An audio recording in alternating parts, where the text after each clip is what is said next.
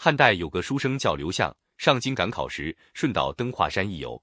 华山上有一座神庙，庙神华月三娘是一位美丽善良的仙女。自从被王母派遣到华山后，一直过着孤独寂寞的生活。这天，她正在庙中吟歌曼舞，消磨时光，突然发现一个书生跨进了庙门。他急忙登上莲花宝座，化为一尊塑像。走进大殿的刘向，一眼就看到了三娘的塑像，俊丽、温柔、安闲。刘向被深深吸引住了，心想：要是能娶她做妻子，该多幸福啊！可惜这只是一尊没有情感知觉的雕像。刘向怀着深深的遗憾，抑制不住内心的激动，取出笔墨，深情的在墙上书写了自己对三娘的爱慕之情。三娘默默的看着这一切，心中不禁百感交集。面前这个书生多么英俊倜傥，文采斐然，他对自己满怀深情，而自己又何尝不被他深深吸引，又何尝不爱恋他呢？可是，一个是上界仙女，一个是下方凡人，又哪能缔结姻缘呢？目送畅畅离去，又依依不舍的刘向，三娘再也不能平静了。她沉吟再三，终于决定不顾天条禁令，要与刘向结为夫妻。于是，三娘变化为一民间女子，追上刘向，向他道出了真情。从而二人两情依依，结为伉俪，恩爱无比。刘向考期将临，三娘已有孕在身。依依惜别之时，刘向赠给三娘一块祖传沉香，说日后生子可以沉香为名。二人十里相送，难舍难分。刘向在京城一举重榜，被任命为扬州府学案。就在他走马上任之时，华月三娘却遭难了。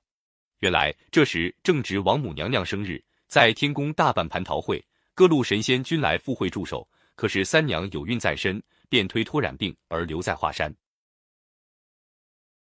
谁知真情被三娘的哥哥二郎神知道了，二郎神勃然大怒，责怪妹妹私嫁凡人，触犯天条律令，要捉她上天受惩罚。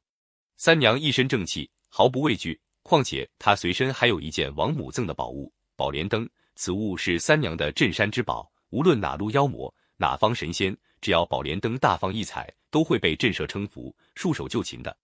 二郎神自知不敌，就令自己的天犬乘三娘休息之际偷盗而出。这样，可怜的三娘就被二郎神压在华山下的黑云洞中。三娘在暗无天日的洞中生下了儿子沉香。为防不测，她偷偷恳求夜叉将儿子送到扬州，留在其父刘向身边。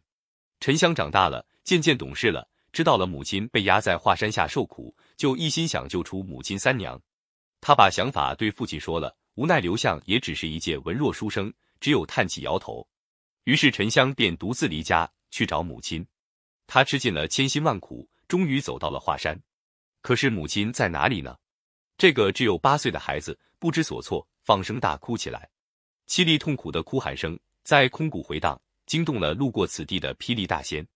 好心的大仙问明情由，身为善良的三娘和受苦的孩子鸣不平，可是也无可奈何。于是他将沉香带回自己的住所。沉香在大仙的指点下，刻苦认真的学习，渐渐学会了六韬三略、百般武艺、七十三变。十六岁生日那天，沉香向师傅辞行，要去华山救母。大仙称他有志气，并赠给他一柄宣花开山神斧。沉香腾云驾雾，来到华山黑云洞前。他大声呼唤娘亲，声声穿透重重岩层，传入三娘耳中。三娘不由心情激荡，百感在心。他知儿子已长大成人，一片孝心来救自己，激动不已，就将沉香唤到洞前。三娘自知哥哥二郎神神通广大，当年大闹天宫的孙悟空也败在他手中。沉香又年幼，况且二郎神还盗去了宝莲灯，儿子哪能是他对手呢？所以三娘叫沉香去向舅舅求情。沉香飞身来到二郎庙，向二郎神苦苦哀求。谁知二郎神铁石心肠，不但不肯放出三娘，反而舞起三尖两刃刀，要向沉香下手。沉香怒不可遏，觉得二郎神欺人太甚，便抡起神斧与他打起来。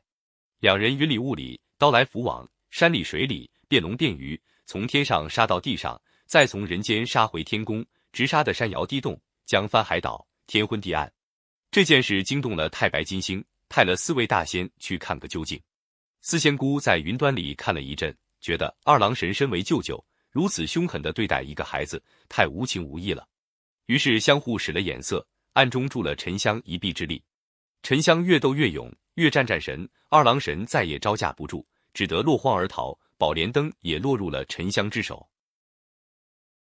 沉香立即飞回华山，举起宣花开山神斧，奋力猛劈。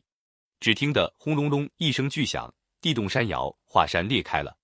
沉香急忙找到黑云洞，救出了母亲。整整十六年，受尽了苦难的三娘才重见天日。她与儿子紧紧抱在一起，百感交集，泪流满面。后来，二郎神也向三娘沉香认了错，沉香也被玉帝敕封了仙职。